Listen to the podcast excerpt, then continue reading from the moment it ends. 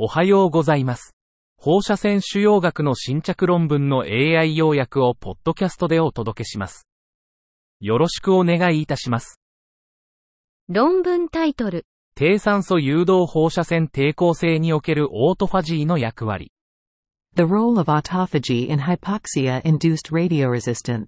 放射線療法は広く用いられるが、腫瘍の放射線耐性は治療の障壁となる。腫瘍の低酸素状態は放射線耐性の主要な要因で、多くの固形腫瘍で見られる。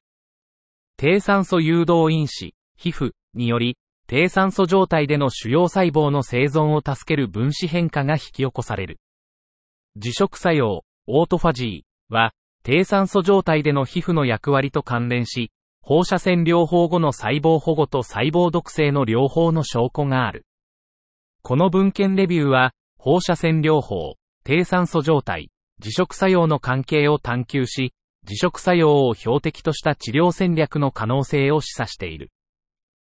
論文タイトル。世界の肺がん組織系サブタイプの理解向上から得られる教訓と機会。Lessons and opportunities from improved understanding of global lung cancer histological subtypes. アブストラクトが提供されていませんでした。論文タイトル。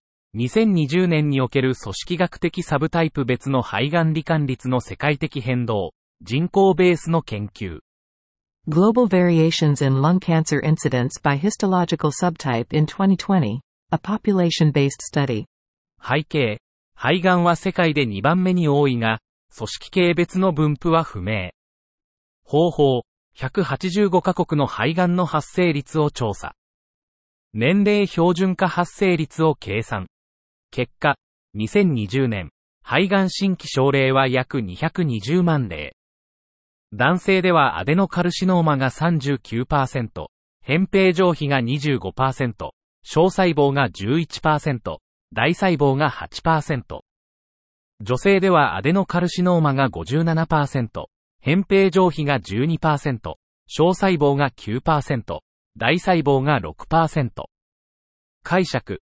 アデノカルシノーマは2020年に最も一般的な肺がんの亜型となり、男性ではほとんどの国で、女性ではすべての国で扁平上皮がんを上回った。以上で本日の論文紹介を終わります。お聞きいただき、ありがとうございました。